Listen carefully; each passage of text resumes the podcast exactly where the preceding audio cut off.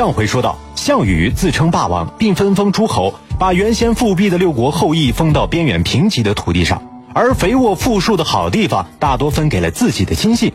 刘邦被封为了汉王，封地是最偏远的汉中巴蜀。刘邦去汉中就任汉王了。汉中和关中之间隔着秦岭天险，靠一条横穿秦岭的悬空栈道与外界连通。刘邦通过以后呢，就把这个栈道给烧了，表示很满意分封的结果。愿意老死汉中。由于各国诸侯不满分封的结果，项羽屁股还没坐热，天下又大乱了。诸侯纷争似乎又回到了从前，项羽又得东奔西跑的平事儿，整天累成狗了。这个时候，刘邦瞅准了机会，决定回转关中，一面修复烧毁的栈道，以吸引敌军的注意；一面率军从陈仓小道偷渡过关，终于重新收复了关中。公元前二百零五年。刘邦趁着项羽正在齐国和田荣死磕的机会，以项羽杀害山寨楚怀王为罪名，联合其他五路诸侯，组成五十六万人的大军，前往讨伐项羽。楚汉战争正式开打。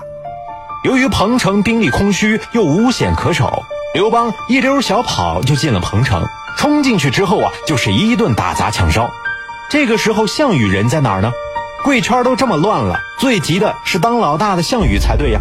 他呢也没闲着，跑去山东镇压了。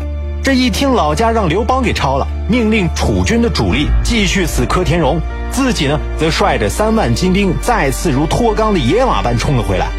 刘邦他以为自己在关中补了血，能够弄倒项羽了，哪知道项羽依旧是项羽，生猛还是那么生猛。楚汉两军从早晨开战，不到中午，汉军就全面崩溃，汉军被逼入了居水。经过项羽这一顿猛揍，刘邦啊被揍成二狗子了。但是老天帮忙，忽然一阵妖风吹乱了楚军的阵营，刘邦趁机捡了条命回来。但是项羽啊，还真的配得上他霸王的名号，领着区区三万人追着刘邦的五十万大军鸡飞狗跳，屁股冒烟。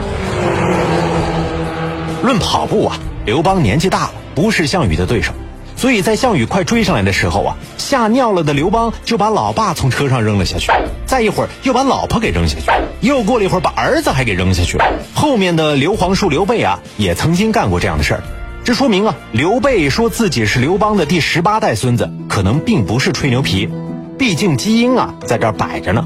所幸他们身边都有讲情义的兄弟，刘邦前面扔老婆孩子扔了 n 次。后面夏侯婴啊，就把他们抱上车，抱了 n 次。那这心让你操的，操稀碎呀！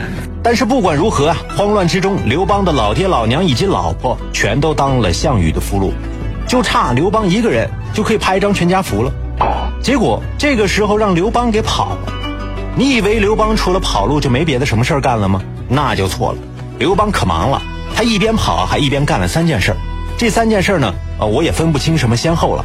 他们分别是：第一，用离间计让项羽把自己的 CEO 范增给炒了；第二，一边跑还一边给自己找了个小情人戚姬；第三，没心没肺的跑回关中还打了一仗，把三秦当中最后一个给干掉了，然后又跑回来继续跟项羽对峙。我们先说第一个事情，项羽怎么就把范增给炒了呢？范增可是项羽唯一可用之人呢，听老夫细细讲来。这又是一个糙汉子项羽被老司机刘邦吊耍的事情。项羽这个人呐，刚愎自用，多疑又霸道。刘邦手下有个叫陈平的人，原来是项羽那边的，后来实在受不了自恋不讲理的项羽，就投靠了刘邦。陈平就用重金收买了楚军将士，广泛的散布谣言，说范增等人做了项羽的高官上将，功高盖世，可是项羽却不封他们为王。他们准备同汉王刘邦联合，共灭项氏，分其地而称王。项羽一向耳根子软，一听到这些流言啊，果然是顿生一计。范增是项羽最得力的谋士了，被尊为亚父。项羽曾经派人到汉中探听虚实。当项羽的使者到达汉营的时候，刘邦准备了最高规格的饭菜招待，让人端了上去。但是见到项羽的使者之后呢？故作吃惊的说：“呀，哎，啊，我原来以为是亚父的使者啊，闹半天是项王派来的。”哎，立即命侍从啊，就把饭菜给撤掉，仅送上一碗菜汤和几个馒头。楚国使者受此羞辱，不胜其愤，返回楚军大营之后啊，就把受辱的经过向项羽做了汇报。项羽因此对范增是更加的怀疑猜忌。当时战争的形势对于楚军来说是极为有利的，双方是对阵于荥阳。范增提议趁胜追击，速战速决，项羽却是根本置之不理，而且渐渐削弱了范增的权力。范增事后才知道啊，是因为项羽对他有了疑心的缘故，心灰意冷，愤然离去。行至彭城的时候，背上长了个毒疮，病发而死。就这样，项羽手下唯一高明的得力谋士范增，被陈平的反间计给除掉了。楚汉争霸。在汉军这一方，有萨满刘邦强化攻击，有战士韩信在前面输攻，有前行者张良在后面策划，有牧师萧何在后面补血加蓝。楚军这边呢，除了项羽，就只有范增一个人了。可是现在项羽连范增也给炒了，可见呢，不怕神一样的对手，就怕猪一样的老板。这么些年了，我除了给你丢过人，我还给你丢过啥？上回说到刘邦出关，直捣项羽老家彭城。结果五十万大军被项羽三万精兵追着屁股打，退到了河南荥阳和成皋一带，谁也搞不定谁，每天就在那儿对骂，展开了长达三年的拉锯战。僵持的过程当中啊，刘邦还用一招剑术成功反间项羽和范增的关系。项羽帐下唯一一个智商在线的谋士范增，气得跟项羽分手了。刘邦啊，自从出关之后是兵分两路。一路由韩信领兵，一路北上收拾北边的那些小喽啰。韩信可不得了啊，他一口气就把北边一堆乱七八糟的王啊，全部都给干掉了。业务是越做越大，甚至后面还想着要自己单飞了。而刘邦呢，自己走下路，一路偷袭项羽的老巢彭城。反正啊，就是跟项羽这么来来回回的打，最后僵持在了河南一条鸿沟的两侧。这个不可逾越的鸿沟啊，是真实存在的。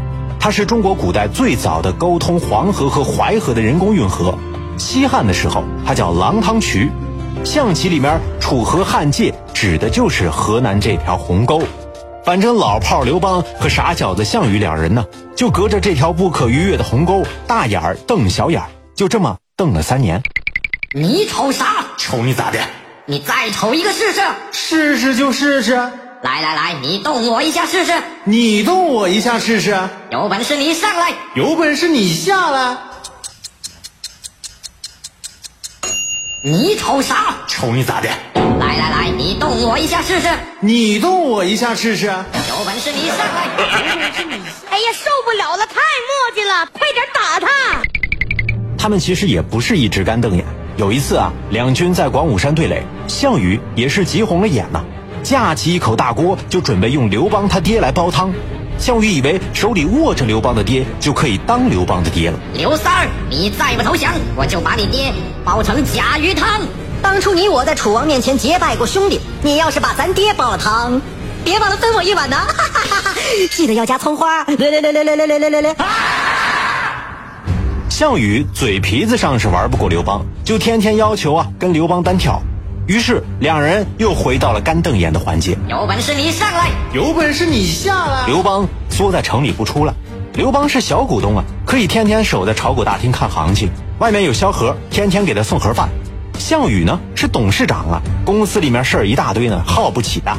刘邦也想把他的老爹什么的全部换回来。再说两人傻站在鸿沟两边，站的腿肚子抽筋了，两眼呢也都快瞪出白内障了。最后，项羽跟刘邦达成了庭外和解，两人约定以鸿沟为界，西边的归刘邦，东边的归项羽。两人呢就这么签订了一个划江而治的合同。这个划分呢，在象棋的棋盘上是维持了两千多年，但是在历史上却维持了不到几个月。刘邦是什么人呢？后世好多人为什么用老流氓来评价他呢？因为他翻脸比翻书还快呢。他才不管什么脸面不脸面，你死我活的战场，你以为老子是在跟你玩过家家吗？我不膨胀谁膨胀？项羽，你也是的。刘邦这人字儿都认不全，你跟他签什么合同？你是来搞笑的吗？哦，不对，项羽好像也是个文盲。好了，这回有意思了，俩文盲签合同。项羽、刘邦两人呢，刚刚愉快的成交。项羽正愉快的走在回家的小路上，不要脸的刘邦立即带着人迎上来要追着打。谁知道就这么追着人家打，居然还被项羽反过来打了个结实。你咋那么熊呢你？总之就是刘邦啊，只要跟项羽见面，就基本没占过什么便宜，真是穿过大半个中国去丢脸呀。事情是这样的，刘邦啊联络了一些小股东，准备再次召开什么股东大会，集体投票否决掉项羽。有了大家共襄盛举，刘邦一鼓作气，抄起一块板砖，照着项羽的后脑勺就要砸了。这个时候，项羽突然之间一回头，他俩又是大眼瞪小眼。几个意思呀？刘邦还是眨巴眨巴眼睛，没说话，因为当他手里握着板砖，跟项羽鼻尖顶着鼻尖对视的时候啊，他发现其他人都没上来，躲在远处看风景的看风景，看飞机的看飞机，就他自己脑子一愣，怼上来了。妈呀！刘邦心想，完了，冲动了。呃，那啥，项羽啊，我要是跟你说我离不开你，你信吗？不信？那，呃，哎，哎，这块板砖是你掉的吗？你把我当小傻子是吧？我给你脸了是吧？我要发飙了！哇呀呀呀呀呀呀呀！你别动，你等一下，我脑脑子有点懵啊懵，你给我点时间啊，我我我我一定能想到一个话题来缓解这场尴尬。你你你先别动手。刘邦转身刚想跑，被项羽一把薅住了。过来吧你！当初是你要停战，停战就停战，现在又把老子打，想打就能打。啊！项羽很恼火啊，逮住刘邦就是一顿胖揍。刘邦一边止血，在这一边喊呢：“人呢？啊，人呢？不是说人全到了吗？什么玩意儿呢？你们？”原来呢，刘邦冲到股东大会的现场，发现其他小股东集体放他鸽子了，一个都没来。这里面呢，主要有三个实力的小股东，一个是彭越，一个叫英布，最后一个正是刘邦创业团队的骨干韩信。韩信因为他业务越做越大了，开始不把刘邦放在眼里了。尤其是在河北背水一战，置之死地而后生之后啊，态度发生了一些暧昧，办事开始夹生了。咱们有没有感情？有啊，多少意思意思？我一点意思也没有，我一点也没意思。出去！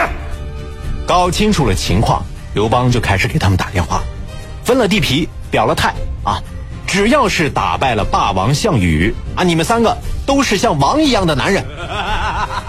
到了这个地步，项羽啊就跟国足一样，留给他的时间已经不多了。